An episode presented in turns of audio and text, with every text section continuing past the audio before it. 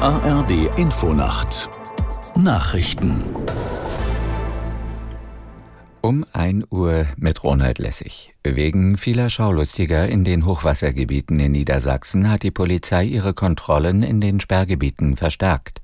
Landesinnenministerin Behrens sagte dem Spiegel, es seien sogar Kitesurfer gesichtet worden. Sie könne vor so einem lebensgefährlichen Unsinn nur warnen. Aus der Nachrichtenredaktion Ulrike Ufer. Wer als Schaulustiger selbst verschuldet in eine Notlage gerate, müsse damit rechnen, die Rettung dann auch selbst zu bezahlen. Es habe bereits mehrere Fälle gegeben, bei denen die ohnehin schon extrem belastete Feuerwehr Schaulustigen habe helfen müssen, so die Ministerin. Unterdessen plant Kanzler Scholz offenbar einen Besuch in den Flutgebieten. Laut Bild will der Kanzler Helfern danken. Der genaue Zeitpunkt und Ort des Besuchs seien noch geheim. In mehreren Regionen in Deutschland bleibt die Hochwasserlage kritisch. Betroffen sind vor allem Gebiete in Niedersachsen und im Süden von Sachsen-Anhalt. Aus der Nachrichtenredaktion Veronika Streuer.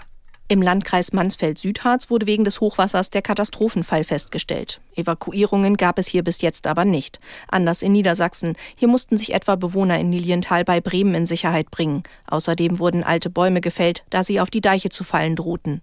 In anderen Orten, wie etwa der Stadt Oldenburg, werden Evakuierungen vorbereitet. In zahlreichen Regionen mussten die Deiche verstärkt oder stabilisiert werden, so in Haaren an der Ems. In den Hochwassergebieten in Nordrhein-Westfalen können die Menschen nach Angaben des Umweltministeriums dagegen ein wenig wenig durchatmen. Bundeskanzler Scholz nimmt in seiner Neujahrsansprache Bezug auf den Ukraine-Krieg und den Hamas-Terror gegen Israel. Die Welt sei zwar unruhiger und rauer geworden, sagte Scholz, aber Deutschland sei den Herausforderungen dieser Zeit gewachsen. Thema ist auch das Urteil des Verfassungsgerichts zum Bundeshaushalt. Nicht alle Vorhaben der Regierung könnten umgesetzt werden, räumt er ein. Dennoch gäbe es konkrete Entlastungen für die Bürger.